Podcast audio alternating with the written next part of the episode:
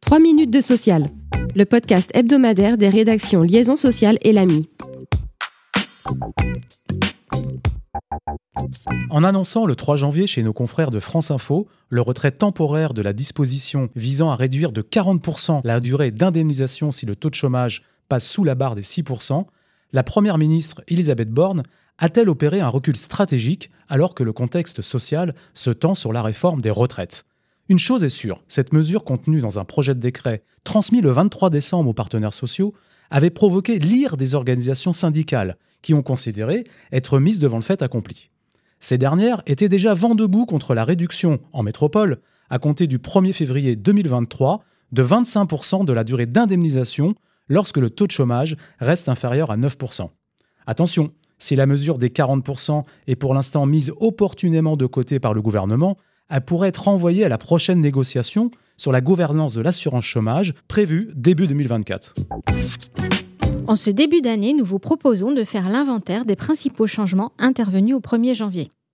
En matière de rémunération, le SMIC mensuel brut est relevé à 1709,28 euros. Le paiement du salaire par virement doit désormais être réalisé sur un compte dont le salarié est le titulaire ou le co-titulaire. Le plafond de la sécurité sociale, qui sert de référence pour calculer les cotisations, est relevé à 3 666 euros par mois.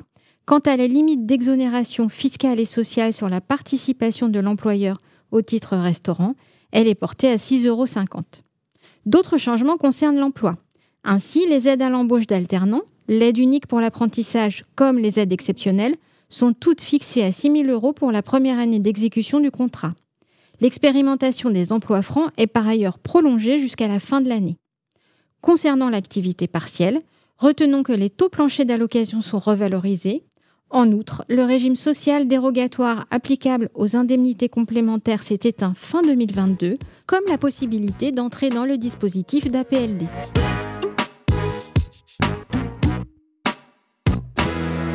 Il était attendu depuis octobre dernier, il est enfin publié au journal officiel du 30 décembre 2022.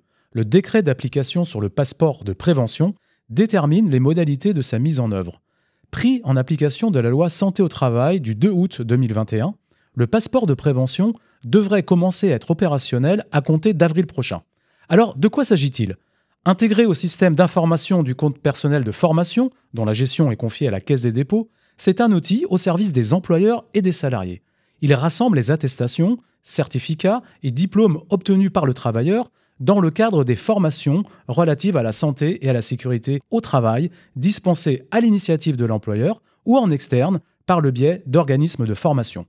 L'alimentation du passeport de prévention ne concernera pas les formations qui ont été dispensées antérieurement à sa mise en œuvre effective. Le travailleur conservera néanmoins la faculté de les y intégrer.